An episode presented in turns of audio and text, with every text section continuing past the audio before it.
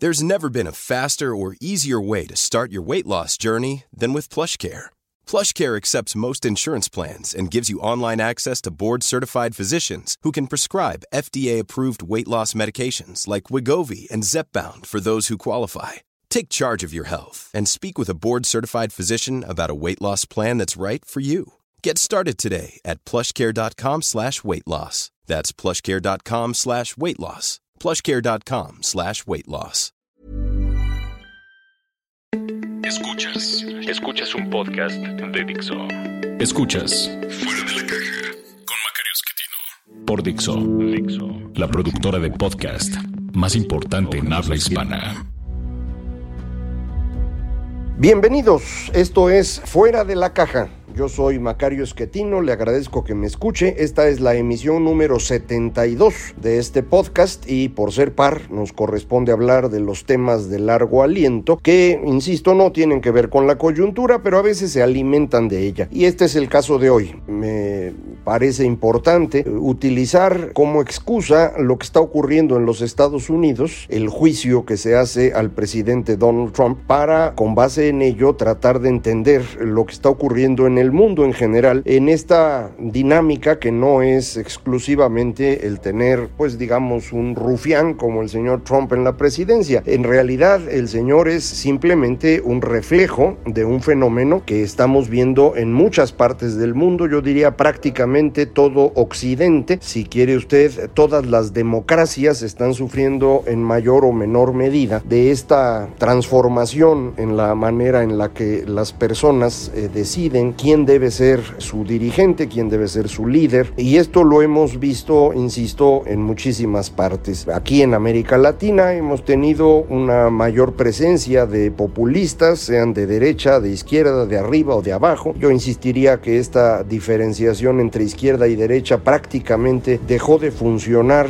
a fines de los años 60, aunque haya sido muy famosa desde entonces, pero eso lo platicaremos otro día. Lo importante es, insisto, cómo hemos eh, ido seleccionando a personajes muy particulares que están aplicando lo que sería el eh, populismo en la elección, hablando de un pasado maravilloso, cual puede haber existido o no, lo pueden inventar, pueden tomar pedacitos reales de la historia y aderezarlos de un cuento, pero usan este pasado magnífico para decirle al pueblo que se perdió debido a un grupo de malvados que son las élites que hay que quitar del poder. Y con este argumento logran el apoyo de muchísimas personas, llegan al poder y desde ahí aplican las otras dos, digamos, dinámicas populistas. Una es económica, que consiste en tratar de generar el mayor eh, bienestar posible en el corto plazo, así sea con un daño en el mediano y largo plazos. Y en la parte política, destruir las instituciones para tener una conexión directa entre el pueblo y el líder, que es el intérprete del pueblo. Estas tres dinámicas me parece son claramente identificables en todo tipo de líderes. El señor Donald Trump inventó este lema de Make America Great Again, es decir, recuperemos a esta gran América que existió alguna vez, que pues es una combinación de ideas de los 50, 60, 70, que en realidad nunca existieron como él los propone, pero bueno, hay pedacitos del cuento que son creíbles para la población en particular para cierta población que se siente menospreciada y abandonada en tiempos recientes. Estos en general o principalmente hombres blancos de poca educación que tenían trabajos manuales que efectivamente hace 70 años tenían más importancia que hoy. Con este cuento pues logra el poder. Llegando al poder baja impuestos para generar esta idea de que la economía está creciendo, sí, sí está creciendo, a costa de un déficit cada vez mayor que será un problema mayúsculo en los siguientes años, pero eso a él no le importa. Y finalmente romper instituciones para convertirse él en el líder que interpreta al pueblo y se comunica con él a través de Twitter fundamentalmente y de una cadena de televisión que lo respalda hasta donde sea necesario, que es Fox News. Y así está funcionando. En, nuestro caso, aquí en México, el señor Andrés Manuel López Obrador eh, propuso que regresáramos a este México exitosísimo, en su opinión, el de los años 60 y 70 70.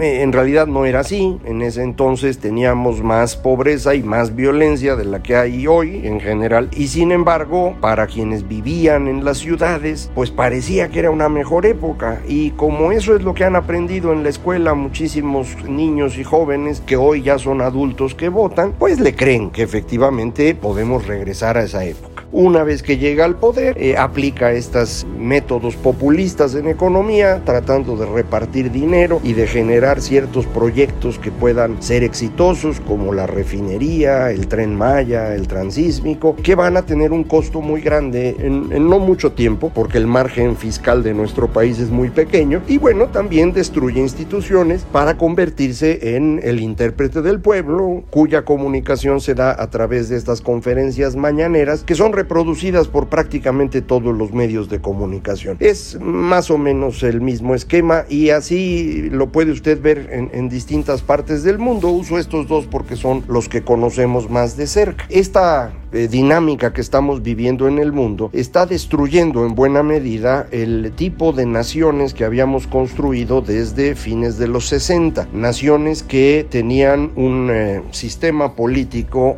que llamamos democracia liberal, es decir, en donde además del voto de las personas, cada persona un voto, se tienen ciertas reglas que deben respetarse para evitar que las mayorías abusen de las minorías. Estos son los derechos humanos, las libertades políticas elementales, que la competencia electoral le permita a muchos grupos participar en igualdad de circunstancias. Esto deja de existir, por ejemplo, en Estados Unidos, el Partido Republicano en muchos estados ha ido bloqueando la afiliación para votar. Aquí en México se ha ido alterando el sistema electoral en beneficio de un solo partido, que es el del presidente. Entonces ya no existe esta igualdad de condiciones. Tampoco hay fuentes de información independientes y confiables porque los presidentes mienten y a través de su comunicación directa con el pueblo lo van engañando. Eso hace Trump en su Twitter y eso hace López Obrador en la mañanera. Eh, adicionalmente, las libertades de opinión y de reunión se van lastimando. Eh, en el caso de México, la libertad de opinión desaparece no porque usted o yo no podamos opinar, sino porque el espacio de opinión pública está cubierto por la mañanera. Todo es la mañanera y no podemos competir contra una tribuna de ese tamaño. Digo, mi podcast afortunadamente pues tiene algunos seguidores y usted es uno más de ellos y se lo agradezco, pero bueno, no hay comparación con las dos horas o tres horas diarias que el señor López Obrador tiene en todas las cadenas, que además van repitiendo durante el día y durante la tarde lo que dijo el señor en la mañana, y con lo cual él fija la agenda. Y bueno, la libertad de reunión empieza a complicarse también. Creo que el fenómeno que se vio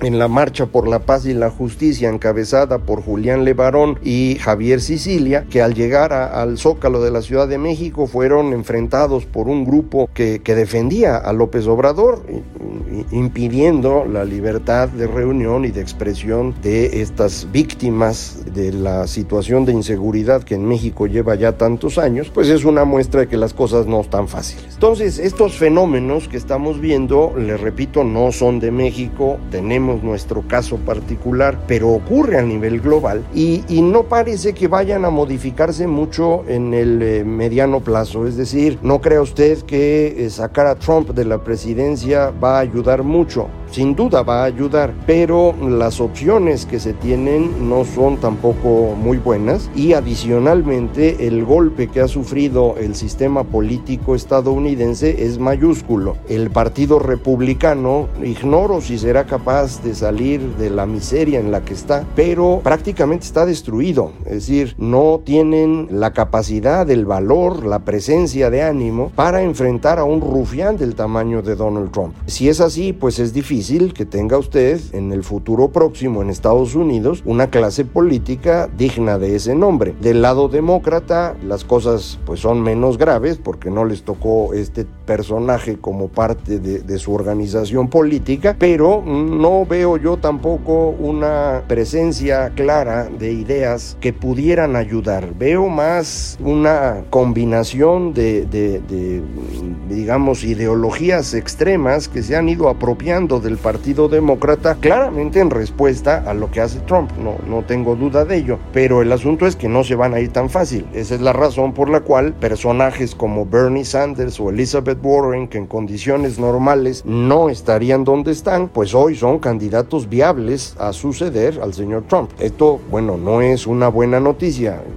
Yo sé que hay muchas personas que piensan que Sanders es una, buena persona o Warren lo mismo. Pues sí, así piensan también de López Obrador y la evidencia es que no es así. Son políticos que están buscando el mayor puesto posible. Es difícil ser buena persona y al mismo tiempo hacer eso. También sé que esto no le gusta escucharlo a muchos, pero, pero el, liderazgo político a ese nivel exige ciertas eh, decisiones que no corresponden a lo que nosotros normalmente entendemos como decencia, como ser buena persona. Lo lamento por todos aquellos que, han sido candidatos o presidentes y se sientan agredidos por esta, esta opinión. Es simplemente descriptiva, así es en todos los casos, no es México, son todos. Bueno, ¿cómo enfrentamos eso nosotros? Porque si lo que digo tiene razón y efectivamente esto no puede modificarse significativamente en el corto plazo, sino que el deterioro continuará. ¿Qué podemos hacer? ¿Cómo impedirlo? ¿Cómo frenarlo? Y creo que la respuesta a esto es la actuación local. Necesitamos tratar de olvidarnos de resolver los problemas del universo, del mundo o del país entero y concretarnos en lo que tenemos cerca, porque ahí sí tenemos la capacidad de influir, todos nosotros, de mayor o menor medida, pero ahí sí influimos. A nivel nacional va a ser dificilísimo porque, insisto, personas como Trump, Bolsonaro, Bukele, Boris Johnson, López Obrador, son solo reflejo de una actitud general de la población que usted no va a cambiar porque no depende de qué tan buenas ideas o buenos argumentos tenga, es un fenómeno de creencias y una frase que acostumbro utilizar es no hay evidencia que destruya una creencia. Estas creencias terminarán cuando la realidad las destruya, pero para eso hace falta todavía un poco de tiempo. En ocasiones anteriores que ha ocurrido algo similar en el mundo, ha sido la violencia, el empobrecimiento y el autoritarismo el que em, acaba convenciendo a las personas de que por ahí no era. Pero esto puede llevarse décadas enteras y, creo que todavía nos falta tiempo más o menos amplio 15, 20 años más para que la sociedad en su conjunto, en el mundo entero, se dé cuenta que ese camino no era el correcto. Mientras eso ocurre, insisto, trabajemos localmente. Por ejemplo, aquí en México, para la elección del 2021, no se ande preocupando por ganarle a López Obrador, preocúpese por ganar la presidencia municipal que le toca, el distrito en el que está su diputado local o su diputado federal. Y en donde hay elecciones estatales, bueno, a lo mejor puede uno empezar hasta a pensar en la gubernatura, pero no le dedique mucho tiempo. No, no le estoy pidiendo que usted sea candidato, le estoy pidiendo que ayude a un candidato a ganar, a una candidata, quien piense usted que es la persona más adecuada para enfrentar en su espacio local decisiones que son casi demenciales, las que estamos viendo a nivel nacional, ¿cómo se enfrentan localmente? Pues con un presidente municipal que administre bien los recursos, que se concentre en resolver el tema de seguridad hasta donde le sea posible, los temas que tienen que ver con servicios públicos, su diputado eh, federal o local para con esto contrapesar en lo posible a los ejecutivos eh, estatal y nacional. Eh, usted dirá, no, pero no alcanza. Pues sí, pero si, si usted gana su distrito con su candidato o su candidata, va a ser más fácil que otros hagan lo mismo y se logre un contrapeso. No hay que ganar todo. Hay 11 estados en México en donde López Obrador y Morena no alcanzaron a ganar todo en la elección del 2008. Creo que puede repetirse en esos estados un triunfo de la oposición. Y hay otros estados en donde ya Morena ha gobernado, como desde la gubernatura, presidencias municipales, y han mostrado su absoluta incapacidad. Bueno, ahí hay espacio para irlos derrotando. Y, vamos haciendo las cosas paulatinamente. Lo mismo en materia económica, concéntrese en eh, ser lo mejor posible en el espacio económico que le toca. En términos sociales, vayamos avanzando en el gran problema que tiene este país, que es de Estado de Derecho. Haga usted un esfuerzo por cumplir la ley, inténtelo. Va a ver que no es tan difícil, que no hace daño, que se puede hacer y seguir teniendo éxito en muchas cosas. Vayamos educando a los que están cerca de nosotros en lo mismo y esto hará que em, empecemos a emparejar un poco las cosas. Yo sé que no es la solución que usted está buscando, pero es que esa no existe. De verdad, no hay manera de convencer a sociedades enteras hoy en el mundo de que su idea de un pasado mágico que puede regresar es una idea equivocada. Ni existió ese pasado, ni por lo tanto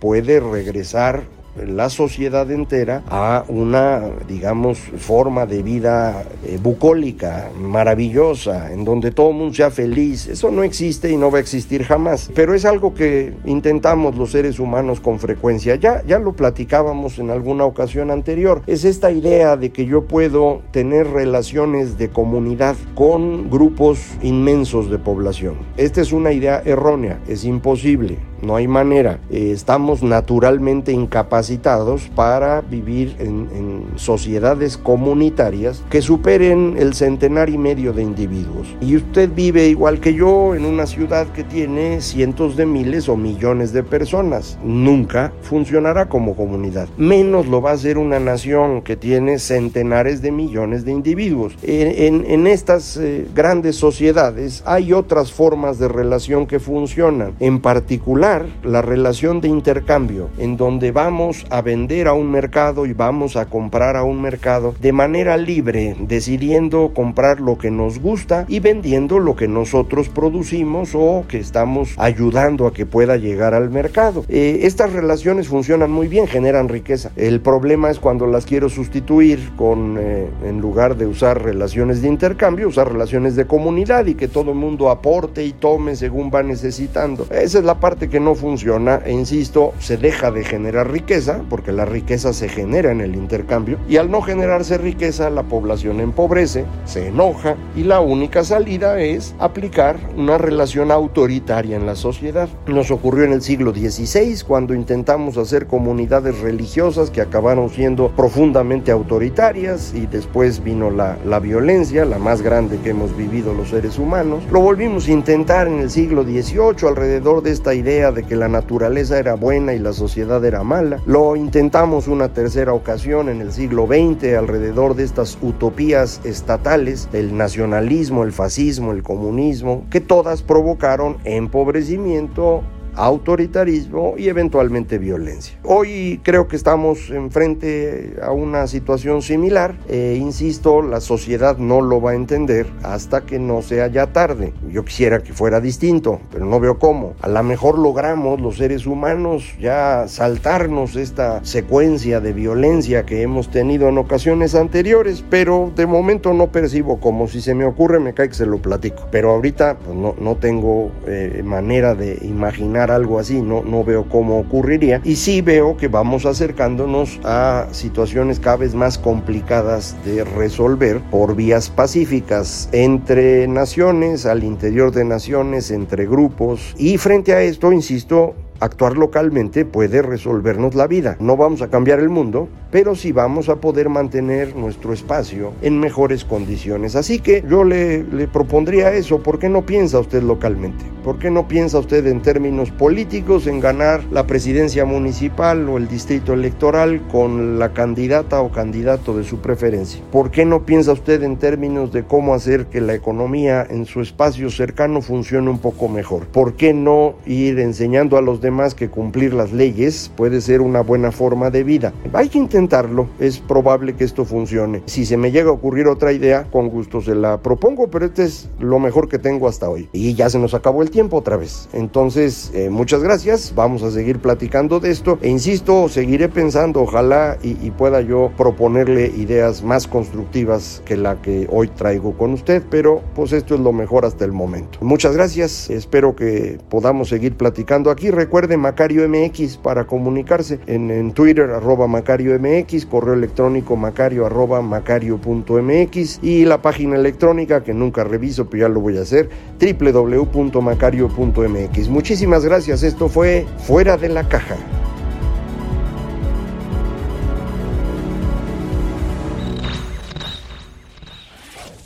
La producción de este podcast corrió a cargo de Pedro Aguirre. Coordinación, Verónica Hernández. Producción general, Dani Sadia.